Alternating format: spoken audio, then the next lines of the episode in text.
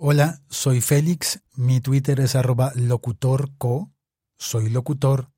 y a continuación voy a leerte el preámbulo del acuerdo final para la terminación del conflicto y la construcción de una paz estable y duradera en Colombia.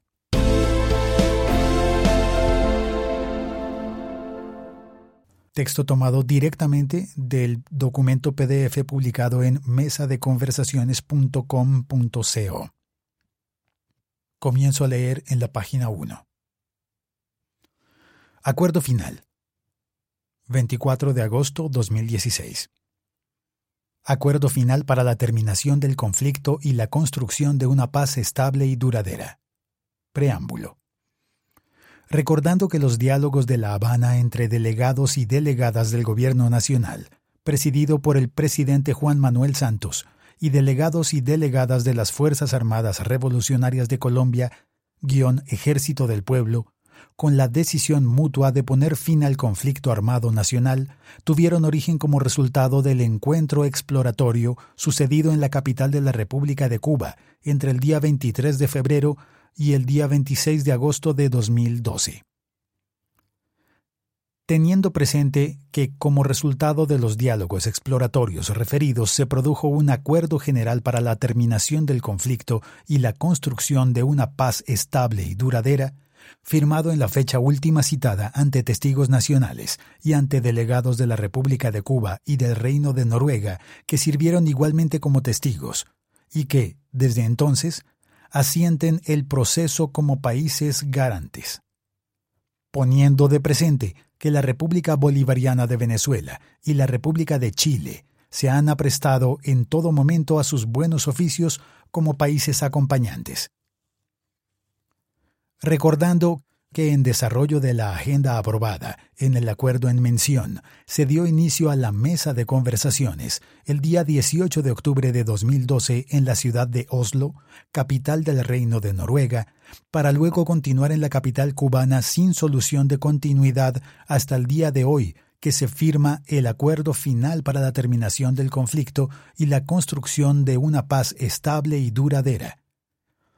Subrayando que el acuerdo final que se suscribe en la fecha corresponde a la libre manifestación de la voluntad del Gobierno Nacional y de las FARC-EP, al haber obrado de buena fe y con la plena intención de cumplir lo acordado.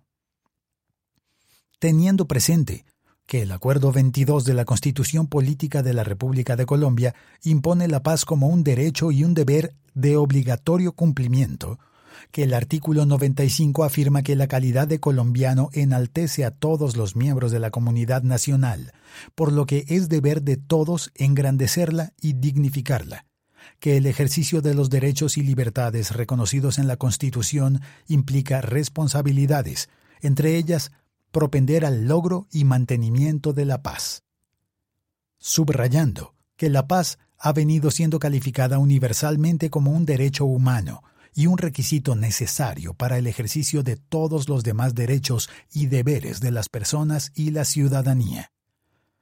Poniendo de presente que el acuerdo final recoge todos y cada uno de los acuerdos alcanzados sobre la agenda del Acuerdo General, suscrito en La Habana en agosto de 2012, y que para alcanzarlo el Gobierno Nacional y las FARC-EP siempre en cada momento nos ceñimos al espíritu y respeto de la Constitución Nacional, de los principios del derecho internacional, del derecho internacional de los derechos humanos, del derecho internacional humanitario, convenios y protocolos,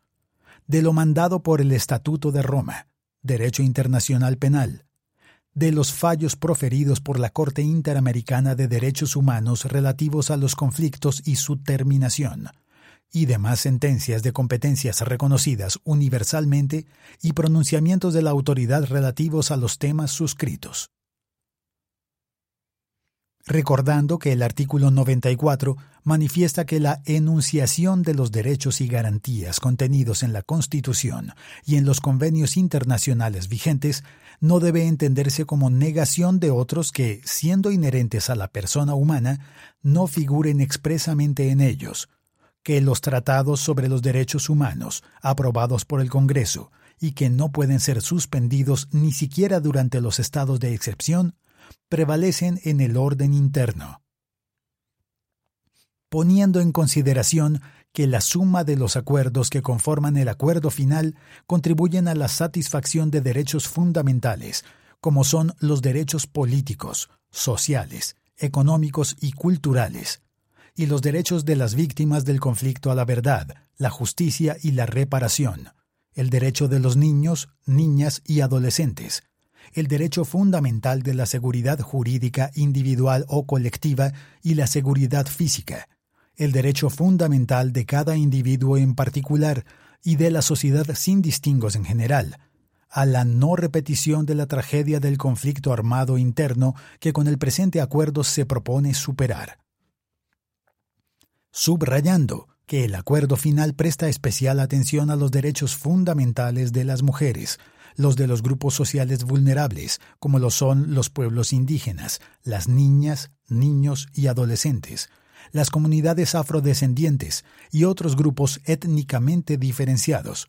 los derechos fundamentales de los campesinos y campesinas, los derechos esenciales de las personas en condición de discapacidad y de los desplazados por razones del conflicto, los derechos fundamentales de las personas adultas mayores y de la población LGBTI. Considerando que a juicio del Gobierno Nacional, las transformaciones que conlleva la implementación del presente acuerdo deben contribuir a reversar los efectos del conflicto y a cambiar las condiciones que han facilitado la persistencia de la violencia en el territorio, y que a juicio de las FARC-EP, dichas transformaciones deben contribuir a solucionar las causas históricas del conflicto, como la cuestión no resuelta de la propiedad sobre la tierra y particularmente su concentración, la exclusión del campesinado y el atraso de las comunidades rurales, que afecta especialmente a las mujeres, niñas y niños. Valorando y exaltando que el eje central de la paz es impulsar la presencia y la acción eficaz del Estado en todo el territorio nacional, en especial en múltiples regiones doblegadas hoy por el abandono, por la carencia de una función pública eficaz y por los efectos del mismo conflicto armado interno que es meta esencial de la reconciliación nacional, la construcción de un nuevo paradigma de desarrollo y bienestar territorial para beneficio de ambos sectores de la población hasta ahora víctima de la exclusión y la desesperanza. Reconociendo los derechos de la sociedad a una seguridad humana integral, con participación de las autoridades civiles,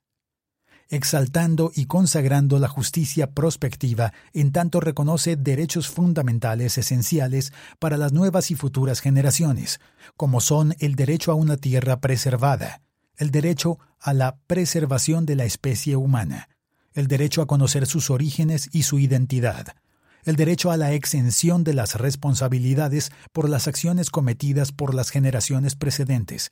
el derecho a la preservación de la libertad de opción y otros derechos, sin perjuicio de los derechos de las víctimas a la verdad, la justicia y la reparación. Recordando que el pasado 23 de junio del año en curso, las delegaciones del Gobierno Nacional y de las FARC-EP suscribieron en la capital cubana los acuerdos de cese al fuego y de hostilidades bilateral y definitivo, y dejación de las armas y garantías de seguridad, en presencia del presidente de los consejos de Estado y de ministros de la República de Cuba, del secretario general de Naciones Unidas, del presidente de la Asamblea General de la ONU, del presidente del Consejo de Seguridad de la misma organización, del ministro de Relaciones Exteriores del Reino de Noruega, de los jefes de Estado de los países acompañantes, de jefes de gobierno de países de la región, del enviado especial de los Estados Unidos de América y del representante especial de la Unión Europea. Aceptando que las normas de derecho internacional consuetudinario continuarán rigiendo las cuestiones relacionadas con derechos fundamentales no mencionados en el acuerdo final,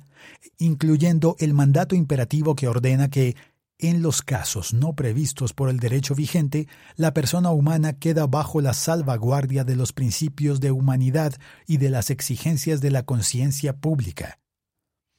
Reconociendo el mandato constitucional que afirma que corresponde al presidente de la República como jefe de Estado, jefe de gobierno y suprema autoridad administrativa convenir y ratificar acuerdos de paz.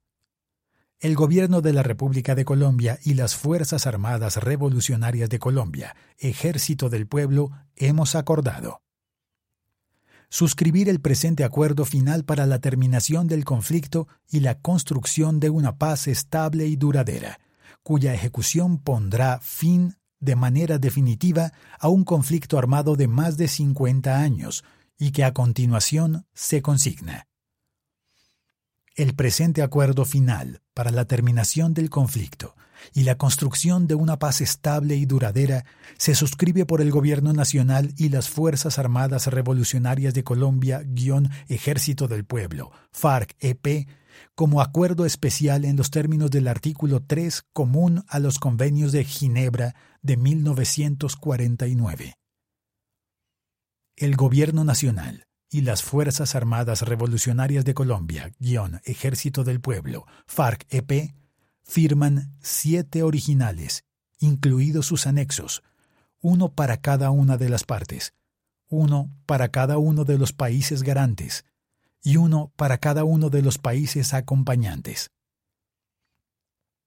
El séptimo ejemplar, original, se depositará inmediatamente tras su firma ante el Consejo Federal Suizo en Berna o ante el organismo que lo sustituya en el futuro como depositario de las convenciones de Ginebra.